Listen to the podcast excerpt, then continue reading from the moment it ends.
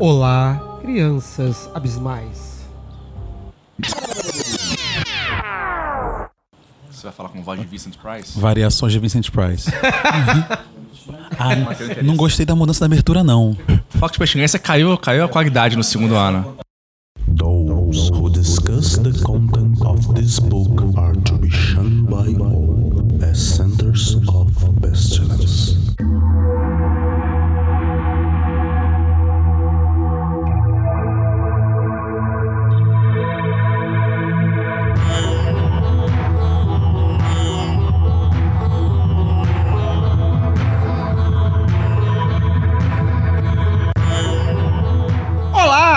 crianças do abismo! Está começando mais um Foco de Pestilência, o seu podcast sobre magia, iluminismo científico e outras esoterices. Eu sou Flávio Watson e estou de volta após um longo e tenebroso e forçado inverno, ou verão, com os meus companheiros de quase sempre Pietro, Necromancia não existe. Peu Lamarão, Oi, sumidos. Senhor Feliciano. Hoje o morto vai dançar. E temos aqui hoje dois convidados para dar suas opiniões e contribuir com seu conhecimento vasto. O retorno aguardado do nosso querido Sr. Wilson Todo dia é dia de necromancia. e Eduardo Regis. Então, esse negócio de necromancia é mentira, tu vai ver só quem é que vai puxar tua peça à noite, seu safado. Se prepara.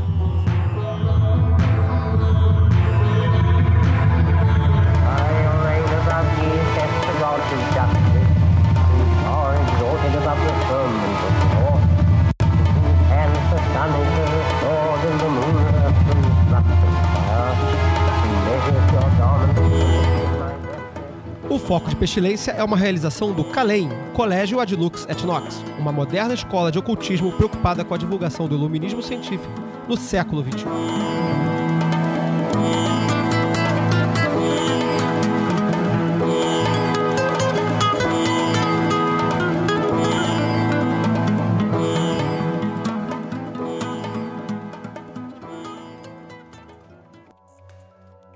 Antes da gente começar o programa de hoje, vamos a alguns recadinhos rápidos, antes de começar a jogar treta na mesa e mexer com os mortos. É, temos alguns eventos do Calem aí que são importantes de serem lembrados. Alguns já foram avisados, vamos relembrar aí pra frente. Dia 8 de abril nós teremos uma festa em comemoração à escritura do livro da lei. Nós fazemos todo ano essa festa, e esse ano nossa festa vai ser um pouquinho diferente. Nós vamos fazer um- uma espécie de feira cultural. Hoje nós teremos diversos trabalhos plásticos, é, gravuras, livros. Hoje teremos a presença da Penumbra Livros é, com seus livros aqui com a gente. O Vinícius vai estar aqui com- é, é, participando também do- da festa da lei com o material dele. Nós vamos ter a apresentação de dança, vamos ter a apresentação de cinema, vamos ter a apresentação de música eletrônica. é, vai ter muita coisa. Vai ter comida, vai ter gente, vai ter música, vai ser irado. Não vai ter custo, é só chegar lá é, e colar na programação. Já, já está no site a programação do evento da Festa do Livro da Lei. E é só isso. Dia 8 de abril, a partir das 3 da tarde, as portas estarão abertas para quem quiser participar e acompanhar o evento com a gente. Mas e agora vamos começar nossos trabalhos. Cause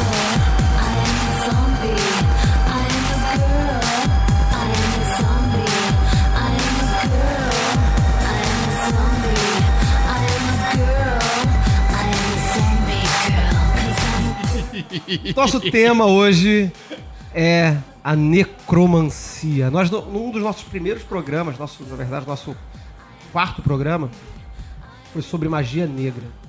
E lá a gente rabiscou algumas coisas sobre é, o que era magia negra, enfim, o que, que, o que, que poderia ser magia negra. Mas assim, na raiz da palavra necromancia está aí a palavra negro, né? Magia negra. Mas também tem a palavra mancia. Então o que que é? O que que, o que que podemos começar trabalhando aí na necromancia como assim, uma explicação da palavra, para daí a gente partir para dentro dela. Bem, é, o conceito da, da palavra é bem simples, na verdade. Então, ela é a divinação que o operador vai fazer através dos mortos. Seja através do espírito ou através de- do corpo, né? A gente tem aquele pessoal que é, conseguia responder questões vendo as vísceras de animais, né? ou então o cara que vai até chamar um espírito para profetizar alguma coisa ou responder uma questão específica. É, essa é, é a concepção da palavra mais, mais conservadora. É, não sei se, se o senhor Wilson quer dar alguma contribuição aí para É, assim, eu já vou elaborar um pouco, porque na verdade é, a necromancia ela acaba lidando.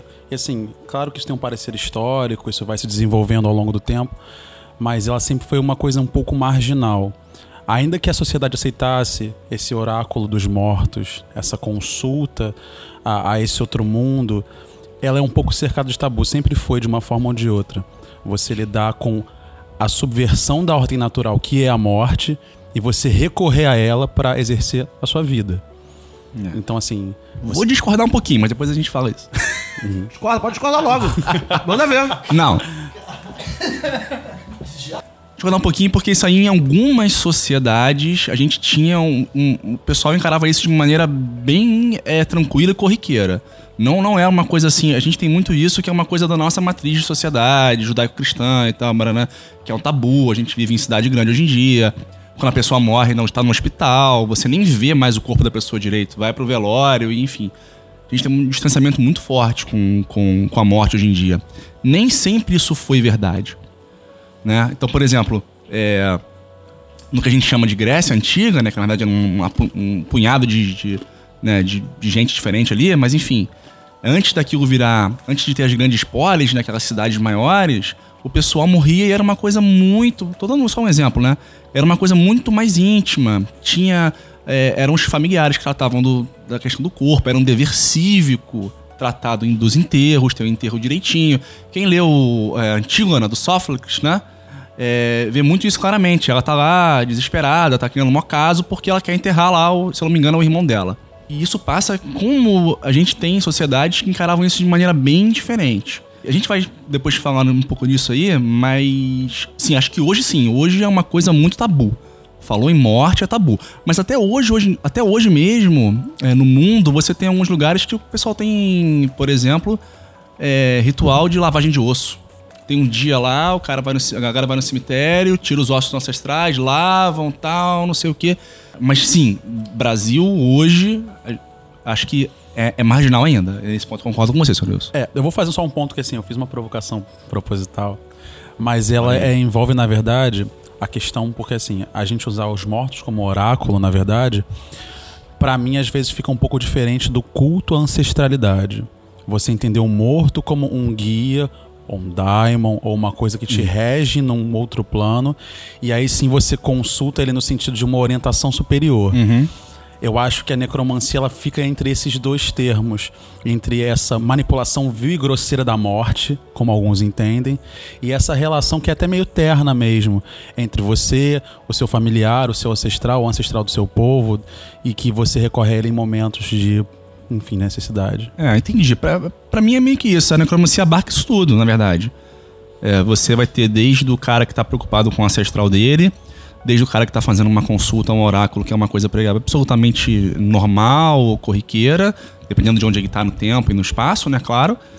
E desde o cara que tá afim de levantar um morto pra saber onde estão os tesouros escondidos. E ele tá, não tá nem aí pra s- quem é esse morto, ou enfim. É muito complicado, eu acho, assim, não tem uma leitura vasta sobre o assunto, mas me parece muito, muito que há muita multiplicidade no tratamento da, da- da na relação com a morte nas diferentes culturas e no tempo, né? Você tem na Índia você vai ter uma relação com a morte é, que vem até hoje traz alguma alguma alguma semelhança ou alguma proximidade de tratamento com a morte. E você tem por exemplo mais contemporaneamente ou mais recentemente, nos últimos séculos, um afastamento que pare- parece, não sou kardecista, mas me parece que o kardecismo traz de deixar o morto ir, né? Deixar ele embora, não ficar trazendo ele para junto, para que ele né, não fique ali apegado ao mundo material e possa, enfim, sei lá, transcender e tal. Né? Mas assim, a relação do- do- dos vivos com, morto, com os mortos é sempre uma relação é, é, é, é, que, per- que per- que se perpetua na história. Né? Eu, não- eu acho difícil a gente ver, eu não, não sei, de uma comunidade em que ignore os mortos. Assim, os mortos, mo- as pessoas morrem e aí você larga ela lá e esquece, etc. Não, isso aí a gente vê. é, o pouco que a gente sabe, por exemplo, dos Neandertals, a gente sabe porque eles enterravam os mortos cerimoniosamente. Tinha uma cerimônia, tinha uma cova, o cara ficava lá, se eu não me engano, em posição fetal, botavam alguns objetos, botavam algumas coisas. Então, é, quer dizer, isso já diz pra gente que lá, desde lá bem atrás, isso é claro, sempre foi uma preocupação humana muito forte. Porque isso é uma questão que está permeando qualquer um, né? O que, que vai acontecer? O que, que acontece com essa pessoa que morreu? Strive ever to more, and if thou art truly mine, and doubt it not, and if thou art ever joyous, death is the crown of all. Eu queria pontuar aqui uma coisa interessante, que o morto, ele, ele não está preso a essas amarras de tempo e espaço que a gente tem. Então, supostamente, se a consciência se mantém, ele teria acesso a outras camadas de tempo e espaço e teria visão que a gente aqui não tem. E, e- e eu acho que o, o tabu, o problema, não é nem tanto falar com o morto, mas ter acesso a esse tipo de coisa que você aqui na, na cruz da matéria, aqui, Malkuth, onde a gente vive aqui no, no, no jogo, você não teria. Tanto que é, eu tava fazendo uma pesquisa aqui, existe algumas citações de mortos na Bíblia, mas eu acho que a que dá mais treta, eu acho que a que tem assim mais caô, é quando Saul, que é o rei de Israel, ele manda chamar a feiticeira de Endor e fala pra ela: chama os ancestrais aqui, chama os teus espíritos aqui e me diz aí qual é. E, e é uma prática judaica, assim, os judeus sempre foram conhecidos porque eram os magos da parada, eram os exorcistas, eles resolviam as tretas. E ele foi lá numa outra cultura ter acesso a uma parada que ele não tinha. Os- passando por cima, sabe? É, a citação tá aqui em, em Samuel 1,28. O que, que, que que vocês acham disso? Você acha o tabu é, é fazer a parada, é falar com o morto ou, ou- ou roubar essa regra que a gente tem da realidade aqui do tempo e espaço? Eu acho que é um, é um pouco das. Sendo pô, bem clichêzão a minha resposta, mas acho que é um pouco das duas coisas, na verdade. É, você tem, você tem pra, aquela, aquela sociedade ou, ou pessoa, ou entendimento filosófico, religioso, whatever, que você tem um problema em perturbar, como bem pontuou ali o Flávio, né? Aquele morto, de alguma maneira, que aquele morto ele vai pra, um, uma vida é, pós-morte, que onde ele tem lá e vai cuidar lá das, das coisas dele, porque essa galera tem uma galera que acredita muito fortemente nisso, né? E que você não tem que interferir. E tem essa questão do distanciamento da morte, porque é uma questão que gera curiosidade, gera medo no ser humano. Então acho que tudo isso permeia. Agora, é, sim, também tem a questão do que você falou. É, muitas culturas acreditam que os mortos têm acesso a conhecimentos que não são possíveis né, de, se, de se- de se obter aqui nesse, no plano terreno. E esses conhecimentos podem ser conhecimentos proibidos, podem ser conhecimentos, é, coisas mais complicadas, te- tesouros, é, feitiços, não sei, alguma coisa assim. Então isso pode fazer parte do, do, do- também desse problema. Eu? É, bom, tem uma dimensão nesse problema do tabu que vai aparecer em, em- em sociedades com a religião mais sofisticada. Vamos ver, por exemplo, que no meio da Idade Média, a gente discutiu isso em outro programa, você chega ao. A, a sociedade chega ao ponto de, de questionar os, os seus desenvolvimentos, tanto, tanto, tanto aquilo que a gente veio a nomear como ciência, quanto aquilo que permaneceu magia, né? Quero dizer, o sujeito está fazendo alguma coisa que perturba a ordem natural do mundo. Mas aí, então, nesse, nessa sociedade, o problema não é tanto que a ordem natural do mundo seja ou não seja uma coisa a se perturbar, mas que se ela é a ordem natural do mundo é porque Deus fez assim. E se Deus fez assim, e você está mexendo lá no, no que Deus fez, então das duas, uma. Ou você está atuando é, sobre a influência do diabo, o equivalente lá do, do, do, do mundo onde, onde. lá da sociedade em questão. É, ou então existe um terceiro elemento. Né? É, no- na Idade Média Europeia, por exemplo, no, no longo período de Idade Média, houveram períodos em que esse terceiro elemento era, era aceitável. Quero dizer, havia o que é divino é, no sentido de ordem natural do mundo. Existe sim o diabo tentando sacanear, mas essa- existe uma terceira coisa aqui, que é um conhecimento que não é natural, mas que a gente aceita que, que ele é terceiro. Enquanto que em outros períodos não. na- o, o sujeito vai dizer, não existe terceiro elemento. Você acha que isso aí é, uma- é um conhecimento razoável, mas eu sei que isso daí, na verdade, é tudo gerado pelo diabo. Então, nesse, num ambiente como esse, numa sociedade como essa, não- não- eu não diria tanto que a- o tabu é sobre a perturbação da natureza, mas o aviltamento da autoridade de Deus. eu ia andar por esse lado aí. Eu concordo com o que o Pietro disse. Até do ponto de vista filosófico mesmo, essa questão da morte, essa transcendência da- da- da- dos limites da vida, isso é, isso é uma intuição que eu acho que vai surgir nas diversas culturas. Né? Então aquilo que não está mais aqui, ela está no além, né? A figura do além é o, né? é o que está além, né? O que está fora do, do nosso alcance. Então se o, o cabra foi para lá para além, ele pode trazer o que está lá do além para você, se você for capaz de se comunicar com ele.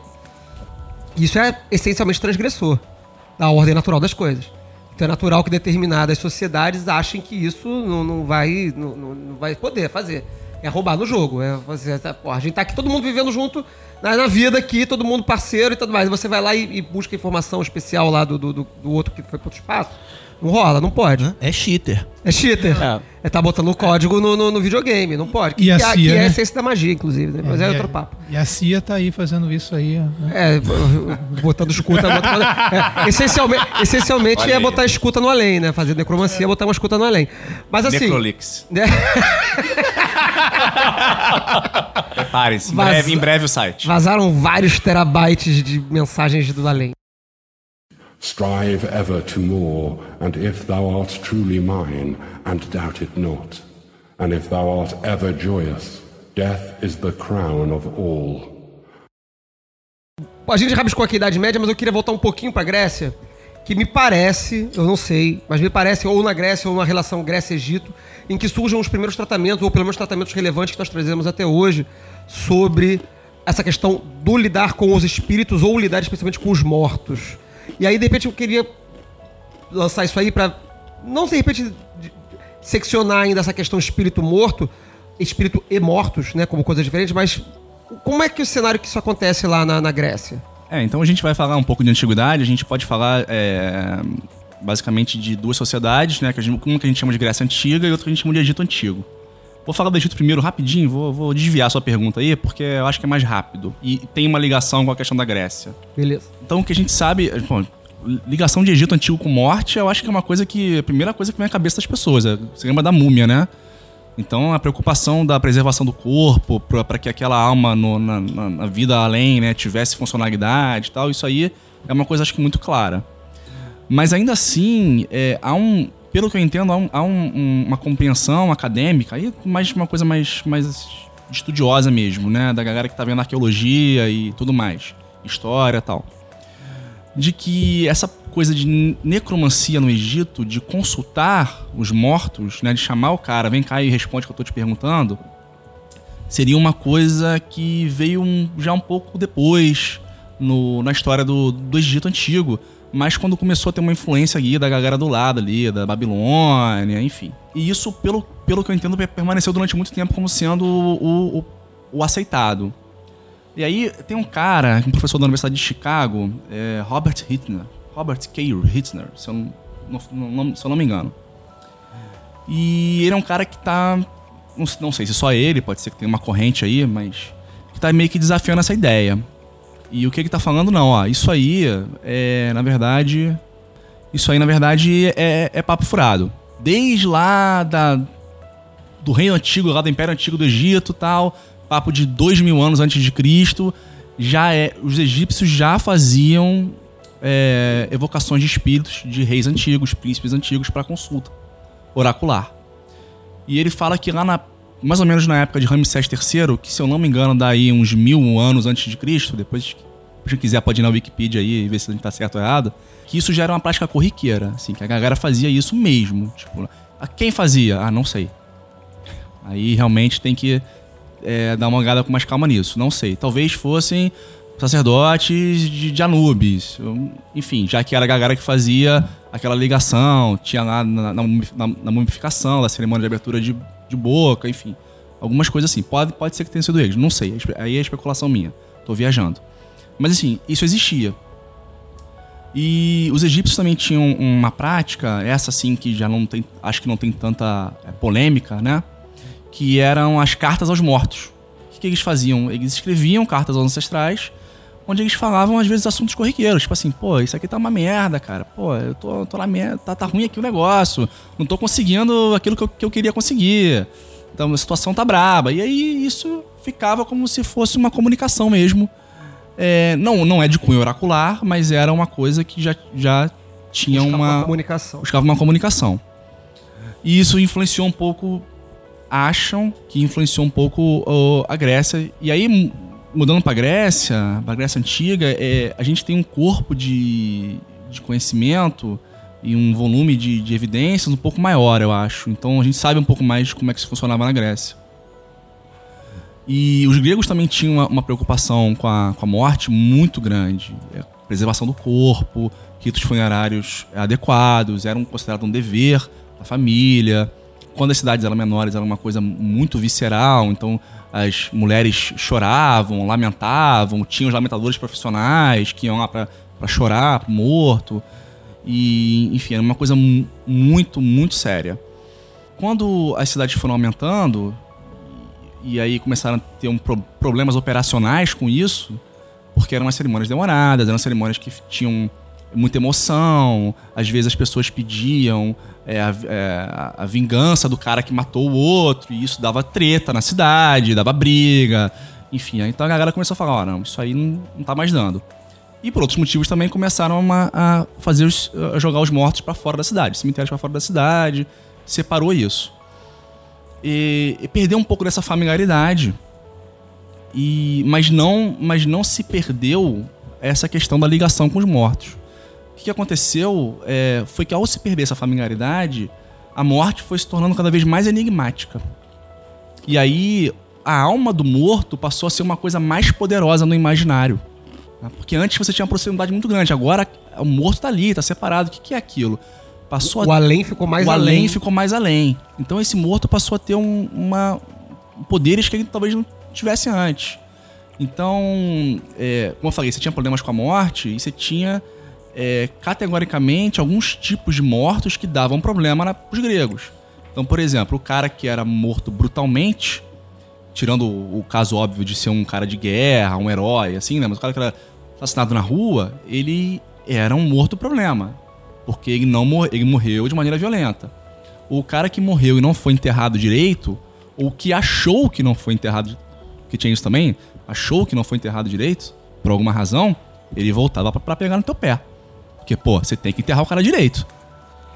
E as pessoas que morriam sem cumprir o que a sociedade esperava delas. Então, o exemplo mais fácil de falar é, por exemplo, uma mulher jovem que não casou e morreu antes de casar. Pô, essa mulher não casou, não teve filho, ela não cumpriu o papel social dela. Ela vai voltar fula da vida porque ela não cumpriu o papel social dela. E volta como umas assombrações. E voltam como assombrações. Essas asso- assombrações, elas têm uns poderes de perturbar você, de causar pesadelos, de causar algumas doencinhas, febres e enfim. E isso era um problema real pra eles. E aí surgiu é, É junto, é. junto disso surgiu uma especialização, surgiu uma classe especializada de pessoas que lidavam com esses problemas. E a gente tem, a gente tem duas ou três figuras aí na Grécia. É, eu vou falar duas ou três porque tem duas que meio que se misturam e eu- não tá muito bem claro se elas são a mesma coisa, se tem uma diferençazinha.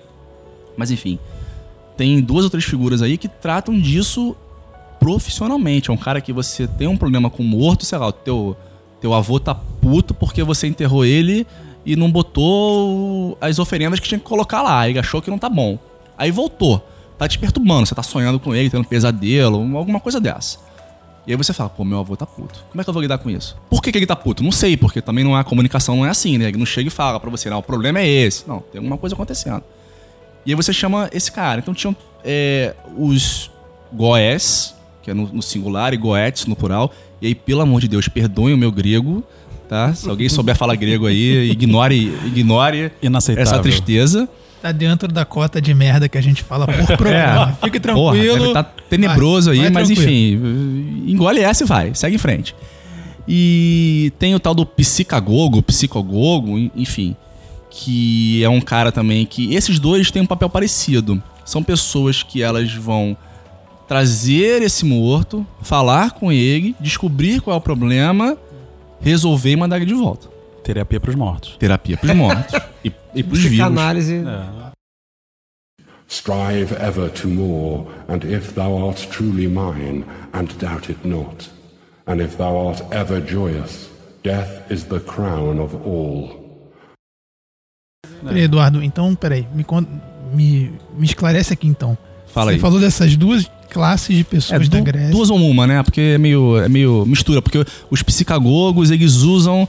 Aí vamos falar da goeteia, né? A goeteia que o ouvinte aí vai... Onde eu tô esperando chegar. É, vai, vai perceber que tá, tem uma certa similaridade com alguma coisa que a gente conhece. Não, já chegou, já chegou. Já chegou. Ele- ele- Triângulo já tá pronto aqui. O triângulo tá pronto. É, o Flávio quer E- fugir, mas não tem jeito. Então, já, já tá que aí é o seguinte, esse psicagogo, ou psicogogo, ou sei lá como é que fala, ele usa da goeteia, que é a feitiçaria pra poder resolver esse problema. E o goeso e o- os goetes, eles são pessoas que também usam de goeteia. Então por isso que eu falo pra você que é meio, é meio difícil separar os dois aí nessa confusão. A, a outra classe é mais fácil separar, mas depois a gente fala dela. Não, então, é, qual, era, qual é o nível dessas pessoas na, na pirâmide social grega? Assim, só pra gente ter ideia, assim, é, en- entre um senador, que a gente tem uma ideia de que é alguém muito importante na pirâmide social, e um, um, um escravo, por exemplo, que a gente sabe que, né? A resposta curta é não faça a menor ideia. Não, não, não, valeu. É, mas, cara, a gente tá aqui pra dizer a verdade. É, não faça a menor Se ela, ideia. se ela for escrota a É, nível de não vamos- é. sei, tá bom. Vamos deixar essa como exercício para o leitor. Para o leitor. Leitor, descubra qual é a posição social do, Não, cara, que Olha só, o livro. assim, o, tem que eu, o, que eu, o que eu posso te falar é o seguinte: é, essas pessoas, elas. é- Era uma profissão, então elas pediam dinheiro por isso, tá? Então tinha, tinha demanda, né? É óbvio. É óbvio. gente morre pra cacete. Gente morre pra cacete, gente, gente morre, gente morre na merda, né? Faz- as pessoas fazem coisa errada, então tinha demanda. É, mas essa questão de- do, do- do cara que fazia Goécia, né, cara, o feiticeiro grego, nem sempre era uma coisa muito bem vista. Então você vai ver até alguns textos. é, se eu não me engano, Platão fala nas leis que ele dá uma churrachada nos, nos, nos caras que faziam Goécia. Caga a regra da Dá porra. uma churrachada, fala lá, esse pessoal aí, enganador, barará. Platão, você falou? É, Platão, se eu não me Platão engano. cagou regra pra todo mundo. Pois Caga a é. regra. Pois é. E os poetas ele preservou. Pois é, então assim, então, então acho que não, não, não vale muito. Deixa os goetes brincar. Mas, assim, realmente, agora, qual era a posição social desse cara? Porra, não faço a menor ideia. Não, beleza, beleza, Não, assim. eu sei que tá beleza. Foi só uma curiosidade, porque, assim, como. É, né, não, não tem sabe tudo. Agora eu fiquei curioso pra saber qual é a próxima, qual é a outra classe e por que, que ela diverge tanto do- dessas duas. É, né? a, a outra classe diverge porque ela, ela é o que eles chamam de ventríloco. O que, que era o ventríloco? Era o cara que basicamente ele tinha uma possessão é, parcial pelo espírito. E, e ele, uma vez possuído por esse espírito, ele profetizava. Ele falava pelo espírito. E aí falava. É, respondia perguntas, ou então profetizava, enfim, whatever. O que saía de lá era um mistério, caixinha de surpresa. Mas ele não era o cara que necessariamente ele chamava o espírito, mandava de volta. Ele tava lá, recebia e falava. Era um canal entre os dois. Era um Mas ele, canal. ele- é, você sabe, sabe se dizer se essa pessoa funcionava tipo a Whoop Goldberg um Ghost, assim, tipo, incorporava. Molly, você está em perigo. Não pode me pedir pra falar assim. Pare de andar, tá bom? Porque está me deixando tonta. Eu vou dizer a ela com as minhas próprias palavras. Molly. Está em perigo, garota. E virava, virava o espírito assim, ou ela, tipo, ouvia o espírito e falava por ele? Você sabe? Se existe... Não, eu, eu não, eu, eu não sei dizer. Essas. essas me- mesmo nível de curiosidade inútil É, do Pietro, é, que foi a minha é, agora. eu não sei dizer. Essa- é- essas descrições. Essas descrições de como funcionavam essas coisas, elas são meio. Talvez, talvez até tenha algum lugar que mas assim, pelo que eu vi, elas são meio. Imprecisa. São meio imprecisas, é. Por exemplo, a gente tinha. Vou adiantar um aqui. Os oráculos, tinha, existiam na Grécia oráculos feitos para falar com os mortos. Então tinha uma galera que ficava lá no oráculo, você ia, e eles chamavam os mortos, e aí tinham basicamente dois tipos de oráculos. Um para falar com heróis caídos, que eram pessoas famosas, né? Ou oráculos pra onde você ia falar com quem você quisesse. Chegava e falava, quero falar com fulano de tal. E, e aí, assim, não tem. Você vê um autor falando que não se sabe como funcionava, um outro autor fala que, na verdade, o cara ia lá E aí chamava o espírito e você dormia no oráculo, ou dormia numa salinha do lado, enfim, não sei qual, qual a especificação, e você sonhava com o morto e o morto no sonho te falava. Então, assim, é- essas. é, Eu não sei bem como é que funcionava essa questão do, do, do, se era uma possessão total, enfim. Mas, enfim. Realmente não- não, Strive ever to more, and if thou art truly mine, and doubt it not, and if thou art ever joyous, death is the crown of all. Aí tinha essa galera lá na Grécia tinha essa galera. que, que fala. é, Eu achei curioso porque assim, você tá falando de Grécia antiga, sei lá, mil anos, 500 anos É, isso aí tá. Isso, antes de Cristo. isso tá distribuído ao longo da, da, da história da Grécia toda, assim. Você vai ver desde períodos mais antigos his- até é. períodos mais. E, e não, e parece que você tá falando de uma coisa que tá acontecendo agora, que é tipo assim, né? Tipo, você tá É. falando de fenômenos que não são absolutamente estranhos em nada. Não, não são. Quando, por que, por que isso me chamou a atenção? Porque quando, geralmente quando a gente fala de religiões antigas, a gente acha tudo muito estranho. Ou de religiões exóticas, ou de religiões de outros lugares, de outros tempos. A gente acha as práticas religiosas ou as práticas daquela cultura completamente alienígenas. Ah, o cara. O exemplo grego. Porra, eles sacrificavam. Em dado, momento da, da, da história grega, faziam sacrifícios de, de, de bovinos, né? De bois e tal, e era uma chuva de sangue, era um caralho e tal. Aquela, aquela porra. Quando a gente olha isso com, com o olho de, de seres humanos do século XXI, a gente acha isso absolutamente bárbaro, esquisito. Fale Pô, por você. É, eu, eu É, não é. teria pena nenhum do É, governo. Pois é, mas assim, em geral, em geral, Eu a gente. pena do boi. É, o boi- Você botava o boi lá na grade, sangrava o boi, e aí caía o sangue em cima da pessoa e tal. É, ou outras coisas, como por exemplo, oráculos de Delfos, que a pessoa ia pra um lugarzinho, se, se fuma- cheirava a fumacinha muito louca e ficava tendo Cheirinho da visões. loló. Che- É. Ficava o cheirinho da loló e, e a gente acha isso tudo muito distante. O que eu quero dizer é que a gente, em geral, acha isso tudo muito distante. Mas essas relações com os mortos não parecem distantes. Não. E tem outras gerações mais. eu- Se eu posso desviar um pouquinho aqui, né? A galera que deixava oferenda pra Hecate na encruzilhada, né? Ai, É uma coisa curiosa, né? Aroê, Hecate. né? Parece alguma coisa que a gente conhece também, né?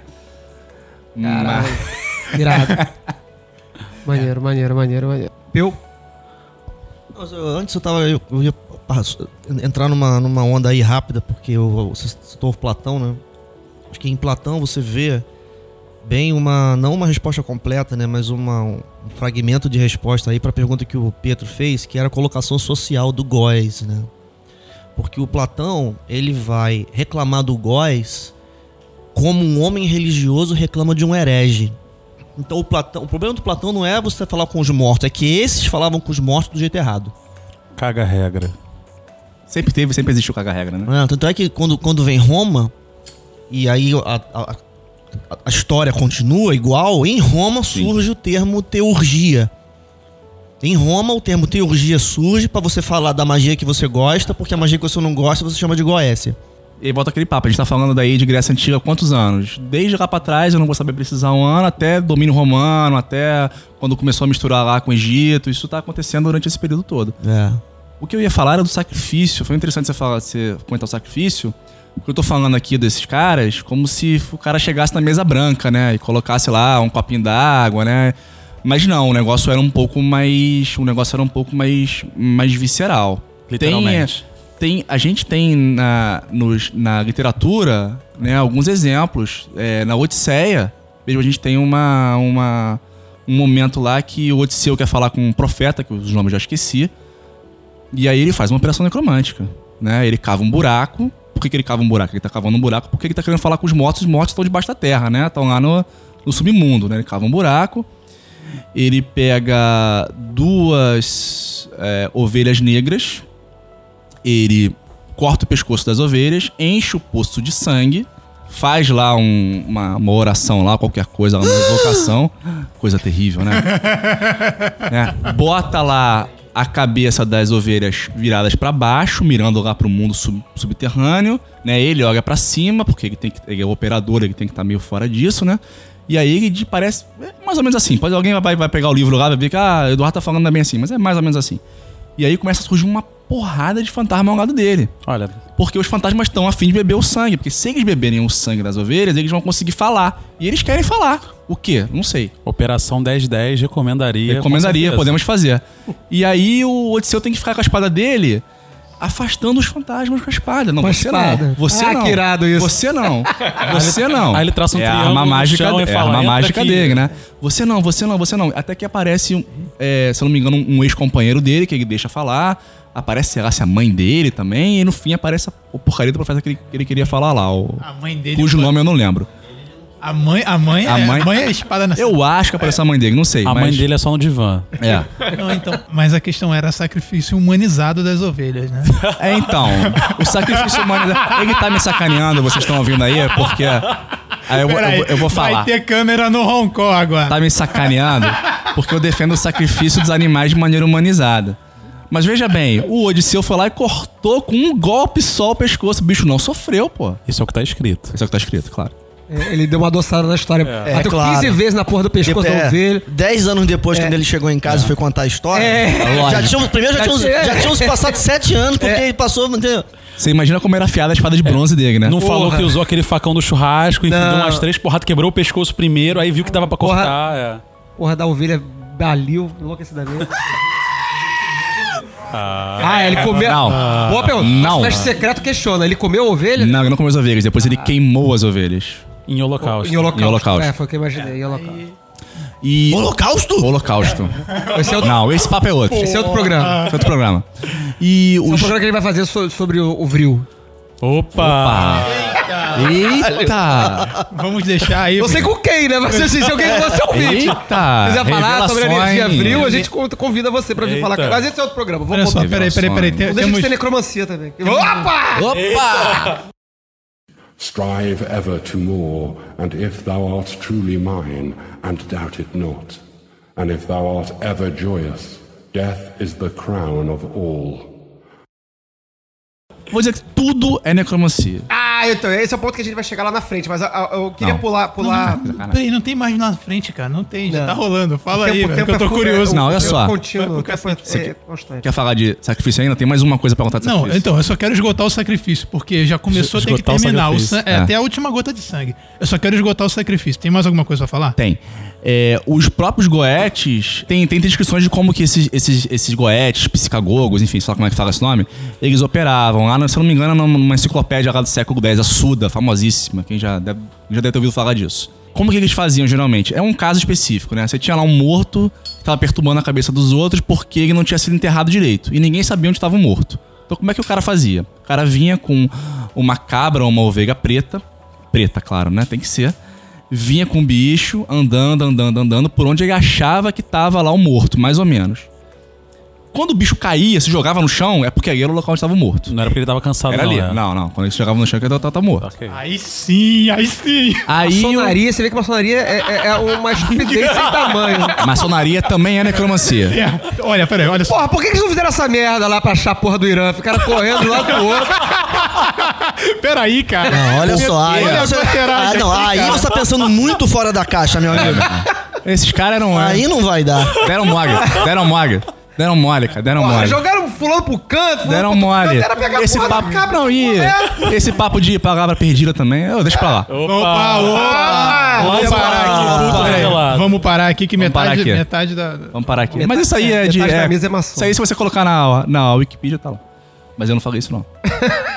Continua com, com o bode preto e com a cabra preta aí. Aí o cara, o cara matava a cabra, claro, ou bode, matava. É claro. sempre morrem, é um negócio triste isso.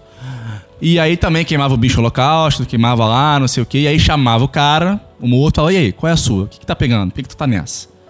Falava com o morto, e, ah, tô, tô aqui porque, pô, fui enterrado mal pra cacete, blá, blá, blá, blá. E aí, problema resolvido. Mas assim, então, sim, os sacrifícios eram, eram, eram uma coisa bem, é, acho que comum nessas, nessas práticas. Continuam sendo. E continuam sendo. Por isso, que- por isso que eu acho que tudo Sim. muito, muito, parece tudo muito contemporâneo. Isso Eu acho que me, me dá essa impressão. Não, eu quero o link agora, que falou continuam sendo, malandro. Ué, continua, você vai pro terreiro, tem, tem sacrifício. É, vamos falar do Nós, terreiro daqui nós a do pouco. Brasil, com a nossa tradição que vem da África, Fa- ela fa- trabalha falaremos- extensivamente com isso. Falaremos disso em breve. Che- Chegaremos no, no final do programa sobre Brasil, nação necromântica. É. Aguardem e confiem. Adoro. Não, mas é, é, e aí o que, eu, o que eu acho legal também é que. é, falar um pouco também dessa parte da, da Grécia é que eles não estavam também só preocupados em trazer esses mortos pra bater um papo, né? Eles também faziam umas traquinagens com os mortos, né? E aí a gente vai ver os caras chamando os mortos pra poder ferrar com a vida dos outros. Isso era bem comum. Eles tinham uma prática que era fazer umas, umas, umas tabuazinhas, faziam geralmente de, de latão, alguma coisa assim, onde eles escreviam lá, ó, eu quero que o fulano... Amarração, amarração era muito comum. Quero que o fulano de tal Ainda só é. pense em mim, pense em mim, chore por mim, ligue pra mim.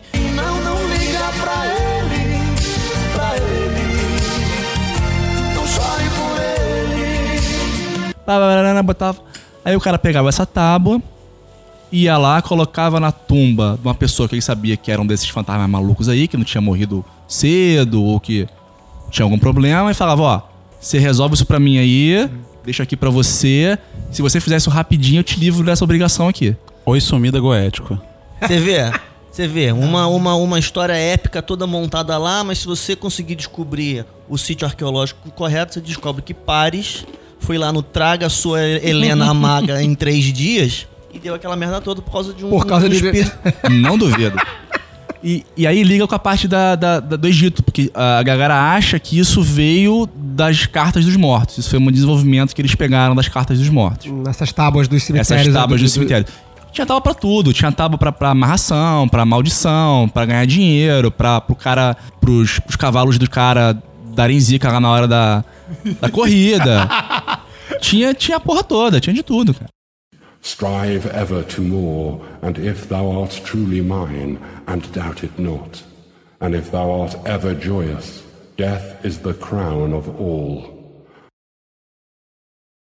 Vamos dar mais um, um- um pulo histórico aqui, pra gente já seguir pro- pra parte mais perto da gente aqui. Na Idade Média, isso tem um, um peso diferente, ou não? Porque assim, a gente foi até a Grécia e depois existe um, pe- período aí em que isso, eu não sei se tem registro do que acontece nesse período, mas na Idade Média, e talvez até na Renascença, isso torna-se um, um- um problema social. né? Quer dizer, existe uma galera lidando com coisas que a igreja não quer e aí isso vira um, um, pé pra capar sem, sem fim. Mas existe uma questão aí é, da necromancia na Idade Média, ou não? Olha, eu vou falar por alto, mas assim, já existe o tabu cristão. E aí, como o Peu bem falou um pouco antes, já existia a questão da ordem do divino, a ordem do diabo e essa terceira ordem. Eu acho que é interessante você notar, por exemplo, que o estudo de anatomia, ele a princípio é visto como uma certa forma de prática necromântica. Você está pegando o morto, violando um corpo que era da ordem do divino, porque ele não pertence mais a esse mundo, e com ele você aprende. Você disseca, você abre, você entende ele. A igreja condenou isso por muitos e muitos anos. Então, assim, já existia a, a noção de que, assim, nessa morte, nesse quebra desse tabu, você conseguia ter conhecimento. Não necessariamente mágico, mas existia conhecimento dos mortos. Entendia-se que essa separação que rolou e que o morto que não faz mais parte da sua esfera familiar ou que não faz parte mais da ordem natural que você pertence, ele tem coisas que ele pode passar, de uma forma ou de outra. Então, assim, é interessante você perceber que ainda numa sociedade que preconiza a santidade, o divino, a ordem, ela precisa ser quebrada em busca do conhecimento. Isso já está incluído num tabu de necromancia que vai ser europeizado. Eu acho legal frisar um negócio quando a gente fala de igreja, que no imaginário, é, o- a igreja ela, ela, ela se coloca como um ator social super coeso, lutando contra os oprimidos pagãos e tal, né? Mas quando ela, na, na- na Idade Média, o inimigo número um da igreja eram os padres, né? Porque padre que era necromante, né? Isso, isso faz total sentido. Porque quando, quando a civilização romana, greco-romana, é esmagada pelos germânicos lá naquela treta toda que deu, os núcleos de saber deixam de ser coisas va- vastas como uma cidade, né? Quer dizer, você pega um município do Rio de Janeiro inteiro, hoje é uma estrutura de saber, né? Tem escola para tudo que é lado, curso e assim por diante. Então, uma grande capital como Roma ou, uma Pompeia da vida devia ter oportunidade de saber é, em qualquer lugar, mas no que isso se retrai, os mosteiros se tornam umas ilhas de saber. né? Tanto é que a gente vê aí a, na, a história do mosteiro gerando a universidade, gerando a biblioteca. Não, não, não tanto porque havia perversidade dentro da igreja, mas por mera questão de oportunidade, o os registros dos, dos, dos gregos e, e as transcrições das tábuas em papiros, aí depois você coloca o PGM na roda aí, que é uma, que é uma parada importante. Sim, sim. eles estão no único lugar que tinha livro. Que eram os mosteiros. E aí, quem, quem, quem é negromante na, na Europa, né? Negromante era padre. Eu acho legal porque eu ia buscar. Eu achei muito legal essa questão. aí, Ah, parece tudo muito coeso, muito coerente, mas no fundo, no fundo, olhando de perto, nem, não é tão coerente assim. Porque, por um lado, se a gente tem uma tradição de não violar os corpos eh, das pessoas, né? Porque eles são, são agora é objeto do, do sagrado e não mais do mundano. Em compensação, as relíquias cristãs são essencialmente relíquias cadavéricas Lá vem a treta. né? Quer dizer, Sim. Então assim, tem que ter aquela série maravilhosa, Pilares da Terra, que fala exatamente sobre isso, né? Sim. Quem assistiu, é baseado num livro enorme, fizeram uma série muito maneira. Em que dado momento, né, eles têm que fazer. eles- a, a catedral construída, ela, por si só, por ser apenas construída, ela não atraía peregrinos o suficiente. Na verdade, precisava de, de, de- de mais peregrinos para terminar de construir a catedral, para ter dinheiro. Então eles precisavam de um, de um santo, de, um- de uma relíquia de um santo. O cara vai lá, pega um crânio, maluco. Qualquer do, do ossuário lá e diz que é o do santo fulano de tal. E começa a ter romaria pra poder as pessoas verem aquele crânio do, do santo que morreu. E as pessoas rezam pra aquele crânio, né? E as pessoas rezam pro crânio. Pedem graça. É um culto ao ancestral mágico. Ele está inserido dentro da ordem mágica da igreja. E a ele você pede graças. Ele intercede por Deus. Ele fala com Deus e traz a você É. através do corpo cadavérico dele. Ele é santo. Ele é santo. Ele é santo. Está autorizado a, a, a, a- a dar uma leve perturbada na, na ordem Então, natural Contato coisas. direto com, com o cara, né? É. Ele É, pode, ele é. pode. Então, o corpo que não decaiu, que não se putrefez, ele é santo porque, enfim, ele viola a ordem natural. Então, ele intercede por Deus. Então, você vai ter a ampola do sangue que não coagulou e que ficou liquefeito durante 200 anos. Isso aí é uma representação de culto ancestral, mas é um ancestral que está presente no ideário mágico da igreja. E a igreja vai dizer que sim. Já que ele viola a ordem natural, só quem pode fazer isso é Deus. Então, Deus intercede por ele e ele está, através do poder de Deus, te abençoando. Amém. Amém. É, é- é legal você falar isso, porque outras pessoas concordam com isso, né? É, tem um. A Eva falar de uma. De umas. Ela, ela, na verdade, eu não sei se ela escreveu o- é, outras coisas, acho, até acho que sim. Mas ela participou agora traduzindo uma parte do livro do, de um autor, que é o Jake Stratton Kent. E ela Fala fa-? Ah, eu vou falar o nome dela agora aqui, porque eu tenho que ver aqui o meu. Essa minha incrível habilidade de falar línguas, línguas estranhas. É Mallory Valdosi. Valdosi. Ela diz isso, ela diz justamente que os cultos aos santos católicos são cultos necromânticos. Justamente por isso, você está pegando uma pessoa que, em teoria, já foi viva, né? Ela tá morta, e você, através de uma, ou de uma relíquia, que é uma parte do corpo dela, ou de uma imagem dela, ou de qualquer outra coisa, ou de uma oração, você tá pedindo intercessão na sua vida. E aí pode ser para resolver uma questão, para te clarear alguma ideia, para te trazer Pra achar É. alguma coisa que você perdeu em casa. achar uma coisa perdida em casa. Então as pessoas que fazem negócio de São Longuinho são necromantes. só, queria deixar, só queria deixar isso claro aqui, Não entendeu? mexe, não mexe com o meu santo, não, maluco. Imagina, você Porque tá ele vai voltar dos bobeira, mortos. Imagina, tu tá lá de bobeira, aí tu ouve um grito lá do outro quarto. Fulano, fulano, fulano! E você, o que foi? Perdi minha caneta. Você perturba o sono divino dele pra dizer, pô, cara, perdi aqui a moeda que eu tava precisando pra passagem. Mas ele se alimenta dos polinhos. Gente, vocês não estão entendendo. Se alimenta de força motriz em direção à terra.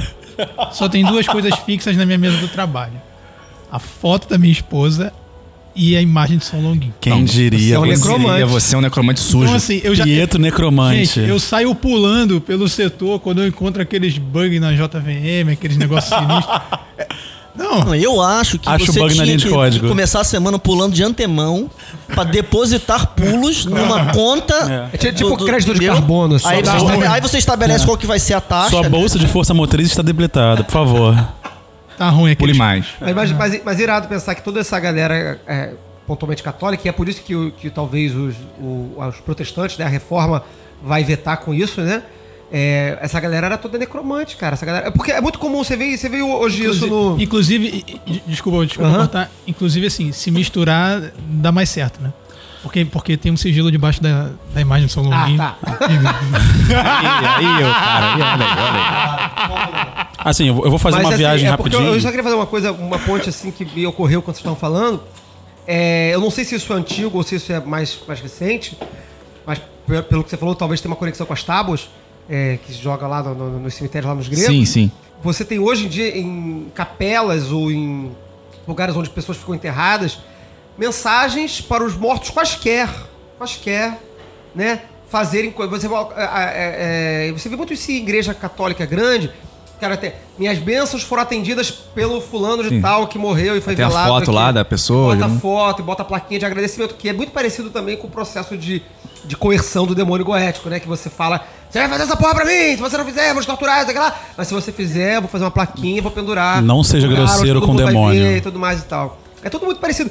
Essa- essas, essas coisas malu- malucas todas que a gente faz, no final das contas, estão todas espalhadas na cultura popular e estão aí no. no, no Tão rodando dia a aí, né? dia, no- no- na, na cultura comum, assim, tipo. Tão não- rodando, é. são exóticas de todo. É. E parece com aquelas cartas jogadas dos egípcios, né? Sim. E que você falou, eu lembrei, se quem, quem tiver a oportunidade de, de, de visitar o túmulo do. Ai, caramba, o cara do Espiritismo, esqueci o nome agora, deu branco. Kardec. O Kardec, o Allan Kardec. Eu não fui lá. é, lá em Paris. Você vai chegar lá, você vai ver um mar de cartas jogadas pro cara lá. Eu não- peguei pra ler nenhuma, né? Porque eu não, né? Mas tive medo do que eu iria descobrir aqui nas cartas, mas enfim. Imagino que tenha gente pedindo pro cara, né? Interceder por alguma coisa, né? Então, isso tá rolando até hoje aí mole. mole. Achou algum triângulo lá do túmulo? Não, não achei nenhum triângulo no túmulo. Droga. Poxa. Ninguém invocou ele ali. Droga. Não, mas a gente pode voltar lá um dia e fazer isso. Show. É, essa coisa também me lem- me lembrou também, é, especialmente com crianças que morrem de forma violenta, isso também é muito comum, né? A criança que foi assassinada ou que foi vítima de um atropelamento, etc., ela, ela santifica na cultura popular. E claro que isso nunca é reconhecido pela igreja como uma forma tradicional, mas popularmente isso é muito, muito tradicional. A gente vê isso até hoje, especialmente no interior e tal. Vou até fazer um paralelo que Hum. você mencionou isso, porque existe a, a lenda de Abiku. Abiku é uma criança no candomblé que ela pula gerações e amaldiçoa famílias. Então, uma criança problema que é uma maldição familiar. E você tem que lidar com ela. Como? Necromancia. Maravilhoso. Resumindo, né? Problemas com saúde, no trabalho, na família, necromancia resolve. Diabetes. Sempre. Ó. Tá vendo aí? Diabetes, Alergia, alergia. psicó- psicologia. Eu só a hipermetropia que tá. hum, ainda Não, tá. não, ainda não chegamos lá, mas estamos trabalhando nisso. Estamos trabalhando para melhorar isso. Strive ever to more, and if thou art truly mine, and doubt it not, and if thou art ever joyous, death is the crown of all. Já que você puxou aí o lance do. do, do- é do candomblé que você disse isso? Sim. Perdão, do candomblé. Bom, enfim, estamos aqui rodando nas necromancias, nas várias expressões necromânticas do mundo antigo e contemporâneo. Estamos é, antigo, medieval e agora estamos chegando no contemporâneo. Mas seria então candomblé e outras religiões de de matriz espírita que lidam com espíritos, espíritos ancestrais, como a gente falou dos santos católicos e até dos mortos diversos em outras culturas, também seria um culto necromântico ou uma religião necromântica? Então, assim, esse é um ponto de disputa dentro das tradições afro. É, existem algumas visões quanto a isso. Nós temos acesso a uma visão assim um pouco romantizada do que seria um orixá, que é uma manifestação natural de energia. Ela é bastante aceita, amplamente aceita. Mas algumas tradições que vão um pouquinho atrás, eu já ouvi membros de Fá, iniciados de Fá, por exemplo, falando disso, que na verdade o culto ao orixá, ele é um culto ancestral. Então você vai ter figuras históricas, figuras do panteão mitológico, aí você pode dizer Urubá, Queto, enfim, que são cultuadas e que são sincretizadas com essas energias. Então, por exemplo, quando a gente fala de Xangô, Xangô tá lá, rei de Oió. Ele existiu, é uma figura histórica, ainda que mítica. Então, se você está cultuando um orixá que, tudo bem, é o orixá do trovão, da montanha, do fogo, ainda assim ele representa uma pessoa. Você vai falar de Oxóssi, rei de Queto, Alafim Queto. Ainda assim é uma figura histórica. Você tem uma, uma extensa literatura, né, que hoje é presente através da tradição oral que veio de África, que vai dizer que sim, em algum momento, alguns orixás, algumas representações de orixás foram seres vivos, foram líderes, foram figuras emblemáticas nas suas comunidades. Então, assim, é um culto ancestral que é regular e é normal nessas culturas e que quando veio para cá ele sofreu algumas modificações. Ainda assim, não deixa de ser, de certa forma, ne- necromancia, porque a gente está lidando com o espírito de um morto. Então, assim, a gente pede a intercessão dos poderes naturais através de uma figura mítica morta, que já não está mais aqui. É, só um parênteses aqui, repara que a gente tá falando de ne- necromancia, tá ainda além da questão da divinação, né? A gente abriu um pouco esse, esse leque aí da, desse conceito, né? É, assim, é, é- é você entender a necromancia como um trabalho eminentemente com pessoas mortas. E assim, o que seria divinação? Se você se consulta com isso, com esse morto, ainda assim é uma forma de divinação. Se você pede intercessão, ainda que de alguma forma, ou aconselhamento, ou alguma energia, existe essa troca. Eu sei que o mansi é um termo que está eminentemente aplicado a você ter um entendimento, mas ainda assim passa, eu acho que passa um pouco por esse leque de você lidar com o morto, obter conhecimento, obter orientação e obter intercessão. É uma troca. Bacana, mas assim, uma outra coisa que eu acho que tá acontecendo, já que você falou aí da. Já saímos da mancia enquanto, enquanto divinação e fomos a outras formas de fazeres com os mortos. Necrosofia. né? Também existe hoje. Aí vamos chegar agora, sair, pulamos rapidinho aqui a Idade Média, vamos falar agora de, de contemporâneo aqui, de, de tempos presentes. Essa própria questão da necromancia enquanto lidar com espíritos dos mortos, ela ainda é, é vigente? Porque eu, eu ouvi um papo recentemente, conversando, acho que foi você mesmo, Eduardo, não lembro, de que contemporaneamente não se entende. Ah, não foi, não foi pontualmente sobre necromancia, foi sobre, sobre Goécia. Goécia. Sobre Goécia. Que a Goécia não é mais um, um lidar com espíritos da Goécia, seria um lidar com espíritos quaisquer. É, então, aí a gente vai voltar lá na Grécia rapidinho e falar da Goeteia, dos Goés e tal. Então, tem um- uma galera que tá encampada, eu acho que pelo, pelo autor chamado Jake Stratton Kent, que eu já, que eu já citei aqui, mas tem uma outra galera junto nesse mesmo, nessa mesma vibe aí, que tá encampando essa ideia de resgatar o termo Goécia lá da raiz grega dele. Né? Então, o que, que ele diz é que a, a Goécia, ela não é aquela parada ali da, da chave do Salomão ali, do Legemeton, aquilo. Não é só aquilo. É qualquer trabalho com espíritos. Tipo, tô botando assim de maneira bem, bem simples. Indo lá para aquela questão da Goetia, aquela, aquela feitiçaria, né? Aquela coisa toda. E nesse, nesse é, contexto dele, então, a gente, vai, a gente vai abarcar vários tipos de espíritos. Espíritos dos mortos, espíritos planetários, espíritos... Ele tá abarcando isso tudo. Pra ele, meio que assim, trabalhou com o espírito, tá fazendo Goécia. E, e é essa a, a argumentação que ele usa para sustentar a ideia dele de que a Goécia é a base da tradição esotérica ocidental. Treta. Treta. Eu gosto, inclusive, hein?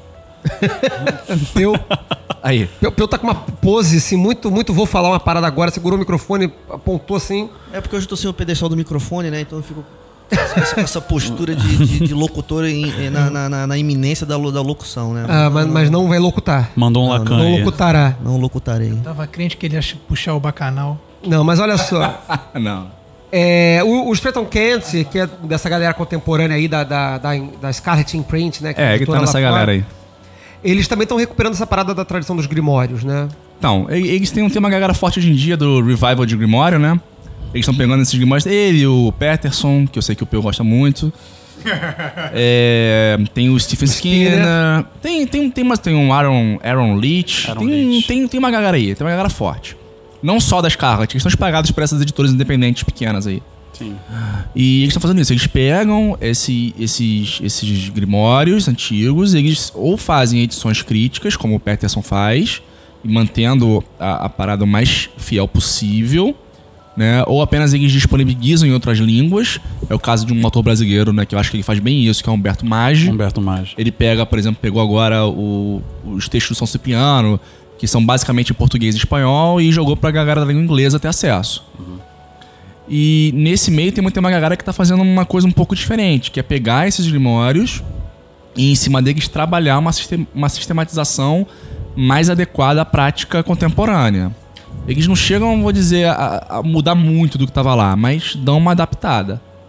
E assim, Fala, fala, é interessante você pensar que toda essa tradição grimórica eram livros que eram relegados ao esquecimento. Quando a gente teve aí no século XIX para XX esse renascimento mágico, essa sistematização contínua através de Golden Dawn e outras ordens, eles criaram sistemas em si e trabalhavam somente nesses. Esses livros foram desconsiderados de certa forma, era uma magia marginal Em termos. Menos a Goécia do Rei Salomão, que foi o Matters traduziu lá, e por isso que ficou a Goécia aí rolando, Goécia, o Ars Goécia e tal, como só aquela parada aí do, do.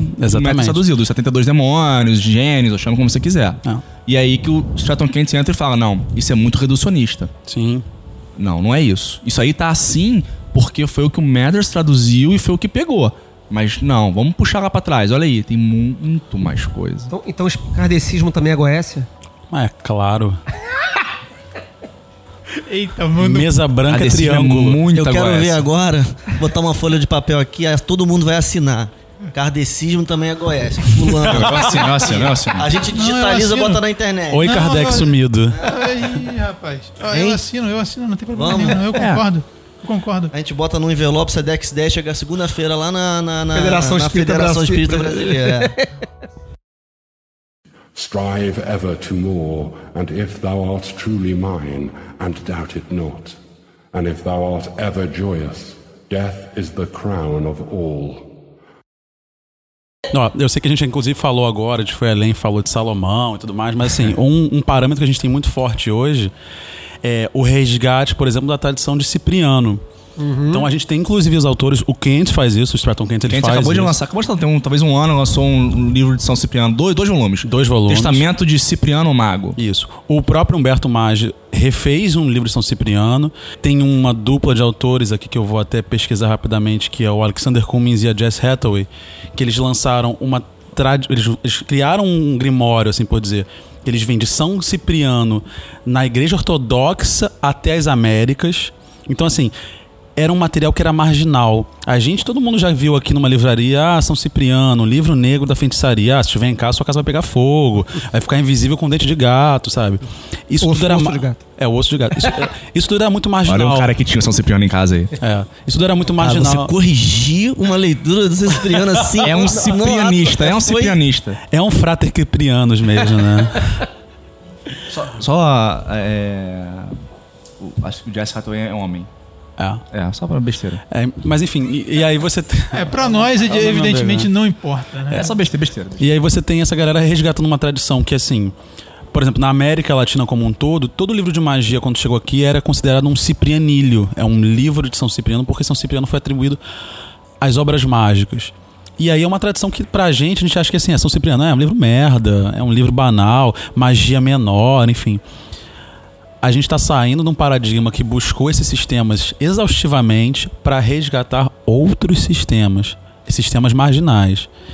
E nisso a gente está não só recuperando uma tradição que foi, enfim, desconsiderada, mas criando uma nova. E essa nova parte de novas perspectivas. Então, por exemplo, você vai ter uma pessoa que vai falar assim, cara, olha só, Goécia é necromancia e não importa, não importa se ah, o autor tal da ordem tal falou isso. A gente está recriando uma tradição aqui, está resistematizando, está partindo desse paradigma que foi desfeito, está refazendo ele, incrementando ele, não só por paradigma histórico, mas como sistema mágico. É, só assim, você tá falando muito dessa questão de Goécia, necromancia e tal, mas eu vou, vou insistir. Na verdade, é, pra essa galera, a Goécia é uma coisa mais ampla do que a necromancia. A necromancia tá dentro como tudo pra eles. Então, você vê, se você, se você procurar, esses, esses caras que são ativos na rede, se você pode adicionar eles no Facebook e tal, entrar nos grupos de Facebook deles, é, você consegue falar com eles, conversar, ver os- as discussões. Então você vai lá ver, é, e eles falam o tempo todo que, por exemplo, assim, os demônios da Goécia lá, eles não são espíritos de mortos. Eles são outra coisa. Mas não são psicológicos. Pra, pra eles, não. Treta. Ah, Inclusive, tem um disclaimer bem grande quando você entra lá nas, nas comunidades solomônicas e deles lá falando assim: se você acha que a magia é apenas psicológica, não entre aqui. Este lugar não é pra você. Até porque mago não precisa de psicólogo. Eu não sabia. Eu tava esperando. O... Mago não precisa. Eu tava esperando. Não levem esse comentário a sério, ouvintes. Não levem a sério, tá? Por favor, não Ah, façam vai isso. cortar tudo, menos esse comentário. Voltando aqui, já, já estamos aqui. é, é, é, já falamos aqui de acho que bastante coisa legal aqui. Eu só queria fazer uma última, uma última observação, um último comentário aqui. Pode ser longo, o quanto vocês quiserem, o quanto vocês puderem aí. Mas assim, tá tendo todo esse revival de Grimório, São Cipriano entrou nessa onda também. Isso tá dando uma, relocaliza- uma relocalização da Goécia e, e do- e da necromancia, consequentemente também, no cenário mágico atual. E a gente tá falando de atual, não é século, não é, não é- não é século XX, anos 70, não. É agora, século XXI, 2010, 2017. É muito recente mesmo para quem não tá. Tô, tô posicionando isso pros ouvintes porque às vezes não- nem, nem todos estão tão atualizados. É legal saber que está sendo produzido com muito fôlego hoje em dia. Muita coisa legal está sendo produzida no século XXI. É, mas, mas, mas, está tudo sendo produzido lá na Europa ou né, Estados Unidos, mas está olhando para onde? Eu, eu sinto que estão olhando muito pro nosso quintal aqui. Então, assim, a gente hoje tem em iminência na literatura contemporânea de magia a Kimbanda, por exemplo. É um sistema mágico que naturalmente ele é marginal por excelência. Existem até discussões sobre a origem do termo, como ele surgiu, enfim, mas não vou entrar nisso porque, apesar de ser treta eu gostar, é extenso. É, mas sim, é, a gente, o, o- nosso povo de uma forma geral, ele trabalha com esses espíritos de morto há muito tempo. E a Kimbanda se prestou a tratar espíritos que são de mortos, ainda que com qualidade e, e potências semidivinas, com barganho. Então você não tá mais só falando pro morto do kardecismo que assim, ah, procura luz, é, ah, para de encher o saco do seu amigo, ele, ele já te fez mal, mas você pode ir embora. Não, a gente tá falando de um cara que vai falar assim, pô, eu quero, sei lá, eu quero ganhar dinheiro, eu quero aquele carro, então, ah é, então bota lá adesivo lá, é é Zé Pilintra que me deu. Ok, é um paradigma diferente, marginal e que ele parece que está encantando essas pessoas. A gente tem inclusive já livros de autores fora do Brasil falando sobre Kimbanda, lidando com a Kimbanda. Temos livros que cruzam a ponte, que fazem uma resgate da Kimbanda na África, trazendo a tradição da Kimbanda da África para o Brasil. E temos também o contrário, temos autores brasileiros de Kimbanda que estão lançando os seus livros no exterior. Então, assim, existe um interesse muito vívido sobre essa tradição. O culto a Exu, Pombagira, povo de esquerda, ele incita esse trabalho, esse trabalho do material, do imediatismo, que está dentro desse paradigma novo e contemporâneo da magia grimórica, enfim, como assim segue. É, eu só queria perguntar uma coisa. Será que esse revival não é muito mais associado ao que chamam de, de mão esquerda, etc? Porque o culto ao morto, o cristão também cultua. O, católico cultua os santos, etc. A própria ideia do, do Jesus, que é a pessoa que veio pra terra e morreu, é tudo. é, na verdade, a gente devia falar de qual, qual religião que não cultua o morto, né? Que não quer fazer necromancia. Sim, eu, eu concordo com essa observação de que a mão esquerda é assim. Eu já até entrei em conversas com o Eduardo e com al- alguns amigos nossos sobre como o paradigma da magia contemporânea está muito mais associado com a mão esquerda porque ela foi marginalizada durante muitos anos. Então a gente tinha, como o Pedro mesmo falou, a teurgia em iminência, entrar em contato com planos divinos, energias planetárias, místicas e poderosas, enquanto que agora a gente está pensando assim, pô, cara, se eu pedir lá para pro meu tio que morreu, pra, pô, ele me dar uma forcinha porque tá foda o o fim do mês aqui. Então, assim, esse resgate, ele é muito mais palpável, ele é muito mais terreno. Ele está ligado ao contemporâneo nesse sentido. A gente está lidando com pessoas que têm preocupações da ordem do material, da ordem do agora. E não é mais só a ascensão. A gente está querendo saber de onde vai vir dinheiro, de onde vai vir é, o seu parceiro, de onde vai vir a bebida zoeira. Isso é da ordem do material. E é importante para essas pessoas também. E a mágica tem disso. É o Eon de Horus, né? É, então, é, é. É, eu só, queria, eu só queria dizer que eu vejo isso como uma maneira muito saudável e muito positiva de lidar com, com essa coisa que todo mundo tem. É você direcionar algo que poderia ser destrutivo para algo que vai reverter num- numa coisa boa, né? É, no, no final das contas, se você souber lidar. É, o. o, o- tá- pa- parece pra mim que a Kimbanda e outras é, expressões de matriz africana, brasileiras de matriz africana, ou simplesmente africanas, estão ganhando muito vulto internacionalmente, na comunidade esotérica mágica mundial, internacional. E me parece que está se tornando uma nova é, Goécia. No sentido assim, é o novo sistema por excelência de contato com os espíritos. O que a Goécia talvez tenha sido no século XIX, enquanto revival de um sistema mágico antigo, parece-me que a- a- esse- essas- esses sistemas mágicos africanos, de matriz africana, em destaque a Kimbanda, que a gente tem visto é, public- muita publicação saindo sobre isso lá fora, é, me parece ser o momento, tipo assim, mas galera, a gente já trabalhou tudo isso aqui, mas agora vamos trabalhar uma outra coisa que a gente não conhece, um outro sistema, outra métrica, um outro método que vai ser trazer outros resultados ou outras coisas E eu acho que nem é uma questão tanto. Eu, eu- eu critico um pouco essa ideia de que ah, a gente tá precisando de uma coisa imediatista. Eu acho que a gente sempre fez. A gente, eu digo, comunidade mágica nos últimos 3 mil, 5 mil anos, sei lá. Sempre fomos. Sempre não, mas em boa parte do tempo buscamos coisas imediatistas. Esse papo de trazer iluminação, de encontrar Deus e tudo mais, ele é episódico, mas ele não é, é- é constante na história da magia. Né? A, a gente vê as pessoas vindo fazer magia ao longo do- da história para resolver problema da vida prática, do cotidiano deles, das pessoas, né? Raramente, assim, a preocupação é a iluminação final e su- superior. Mas aí, como você mesmo disse, é, essas questões elas sempre foram tratadas à borda da sociedade. sim, sim, e hoje a gente tem um espaço. Então, por exemplo, se você for olhar, por exemplo, das publicações hoje de ocultismo, das editoras hoje que mais publicam, grande maioria são trabalhos de mão esquerda. Então você vai ter Ixassar, Scarlet Imprint, Ion A Press, própria, a Trihands, própria Fulgur. a própria Fulgur. Todas elas lidando com o quê? Com direitos pertencem- com paradigmas que foram relegados à margem, à tradição oral, à tradição entre pupilo e aprendiz. Agora isso está em expansão porque está em iminência de uma forma publicizada. Todo mundo pode ter acesso a isso. Você não precisa colar com um tatá lá no meio de Angola para aprender isso. Vou, vou repetir o comentário do senhor Feliciano, é onde Horus, né, cara? Pois é.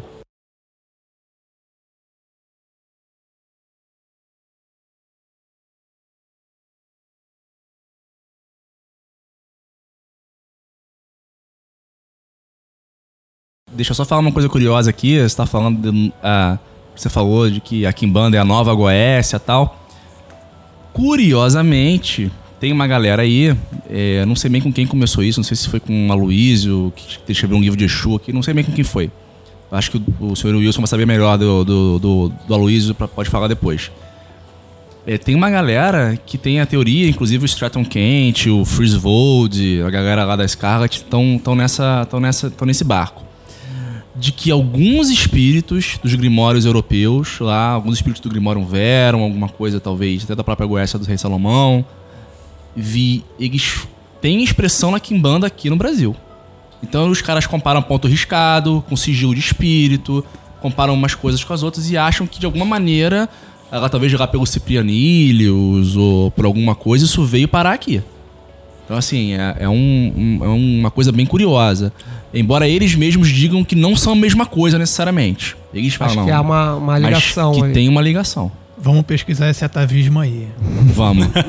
Eu só quero saber assim, falou, falou, quando faremos, né? Ah, é hoje, Ah, agora? Quando hoje? é? todo teremos dia um é todo. dia de necromancia. Todo dia. A cara do nosso presidente. Cuidado, a não ser na União Soviética. Olha aqui. Ah, é porque na União Os Soviética... mortos Na chamam União você. Soviética, o espírito evoca você. É. é o imperativo da reversão russa. Acordei num pe- pelado num triângulo um dia, o cara falando, eu te comando! Eu te comando, você vai fazer o que eu quero! Eu, porra, cara! é? E tava mó frio e ele não me deu casaco, cara. E aí você ficou todo murcho, aí vai estar no Luiz lá, criatura murcha, terrível, aparece. No... Cabeça desgrenhada, genitais deformados. Ele, ele deu mole, olhou pra baixo, O pulei pra cima dele. lá, só queria casaco. humanos. É, muito bom. Eu acho que com, com esse papo final da Kimbanda aí ganhando destaque mundial na no cenário necromântico mundial, é, é, retomamos aí o que eu falei lá no- mais ou menos no meio do programa, que Brasil, nação necromântica. Sempre. Estamos aqui, nós estamos na preponderância necromântica mundial. Temos que conquistar nosso lugar de direito, não deixar só os gringos escreverem sobre a gente, a gente tem que também escrever muito aqui, produzir material legal aqui. Queridos, quero agradecer muito a presença de vocês. Vocês falaram pra caralho e foi ótimo. A gente deixou aqui lugar aqui pra vocês falarem realmente, porque a gente não podia ter escolhido melhores convidados para este programa. Podem deixar aí suas palavras finais. Senhor Wilson. Bom, galera, assim, novamente vou agradecer por ter participado do programa. É, eu fico feliz de poder falar sobre esse assunto especificamente, porque, como eu falei antes, é, é um assunto que vem se destacando na literatura do ocultismo hoje, tanto nas questões de mão esquerda, mas enfim, tradições afro, é um revival que está realmente acontecendo. E eu acho interessante porque a gente sempre andou com tradições que estavam muito longe de nós. E agora a gente tem uma tradição mágica com potência que está no nosso quintal. Eu acho que a gente precisa se valer dessa, dessas ferramentas que estão aí dispostas e fazer valer, porque todo dia é dia de necromancia. Ou seja, vamos todos virar quimbandeiros. Eduardo. Então, também gostaria de agradecer. É, foi muito legal poder vir aqui e discutir com vocês, falar um pouco dessa, dessa matéria, que é a matéria mais nobre que o ser humano já, já criou, que é a necromancia. Eu, eu- eu- eu jogo RPG com o Eduardo há 20 anos, talvez mais, me- talvez mais do que 20 anos. Eu Ou não- certamente mais do que 20 Não, anos. deixa, deixa isso pra lá. E ele sempre jogou com necromante. Sempre. Sempre. Sempre. Sempre. É a única trouxe- classe que vai. Esse, esse é o recado final que eu quero dar pra você. Você, ouvinte, que tá jogando RPG, se não for com necromante, nem joga. Vai pra casa. Você tá fazendo essa porra errada. Pô, e aquele meu bárbaro ninja? Que bárbaro ninja. Eu só quero falar isso pra você. Mais nada. É isso. Tchau. E o elfo? Peu.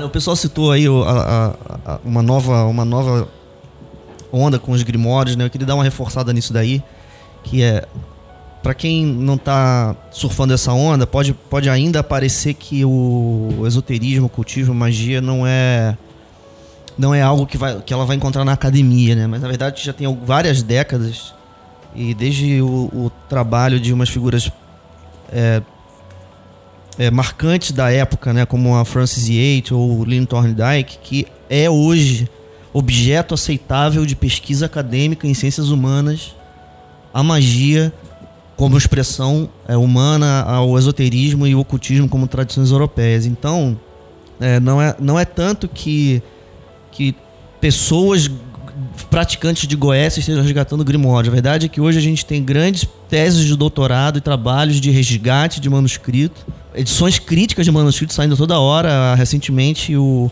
o Liber Juratus, que é um livro citadíssimo e, e não havia uma boa edição dele disponível em lugar nenhum, é, feita pelo, pelo Joseph Peterson. Acabaram de descobrir mais um Grimório importantíssimo que eu esqueci o nome, alguém vai lembrar. Suma Sacra Magi. Tá, acabaram de descobrir, é, tem uma reprodução digital disponível para quem consegue ler é, manuscrito iluminado Em latim. Em latim. Só chamando o morto pra ajudar. É, então, assim, é, pela Amazon você consegue comprar os, os- os trabalhos. É, recém recém para nós, né? Claro que a, a equipe que está pesquisando isso deve estar pesquisando isso há, há alguns anos. Então a gente está vivendo hoje um período de, de, de ascensão para nós. é, onde, cara, trabalhos de todo tipo de período estão disponíveis. Até o Picatrix, se você souber árabe, você consegue o PDF da edição crítica lá da, da, da, da universidade inglesa que tem o, original.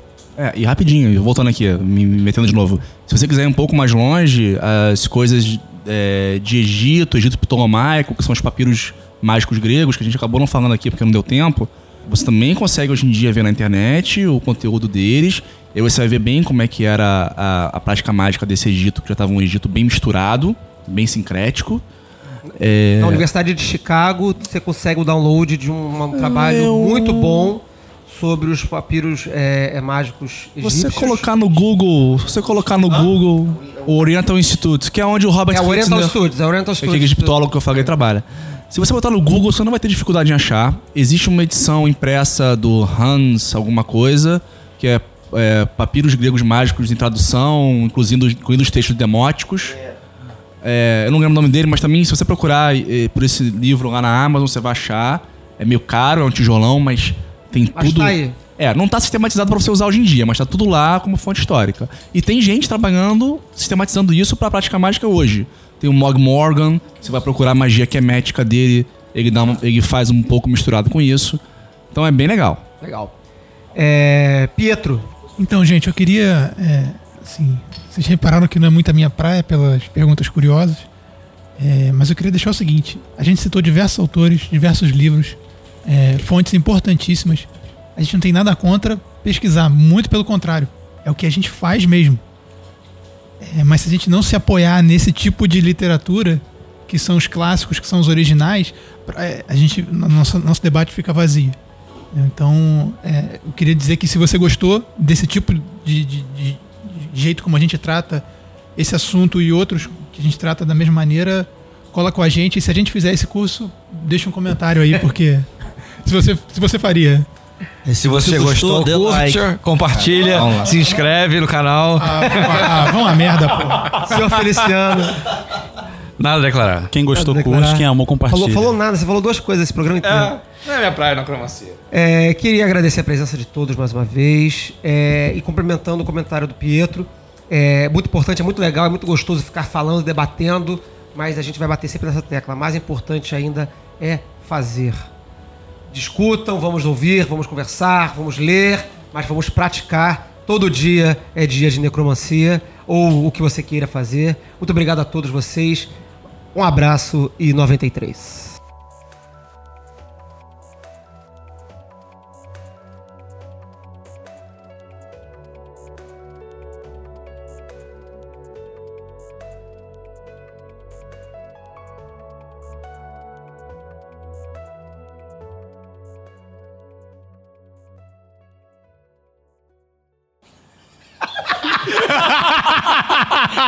Cara, se A deixar, gente tem que filmar, cara. eu vou falar Aí. a porra do dia inteiro aqui. Não tem que filmar. A gente faz assim, a gente bota uma GoPro na testa do senhor Feliciano, porque ele não vai aparecer, claro. Aí, Identidade secreta. É óbvio. É o único que se mantém. aí ele, aí ele filma. Essa, essa ideia não Imagina. é ruim, não, cara. Não é não? Essa ideia é boa. Essa peraí, ideia é vamos- boa. Vamos deixar quieto que Aí o mestre pra secreto pro- já tá rindo. pra- pro futuro, Deixa pro futuro. Ah, continue aí.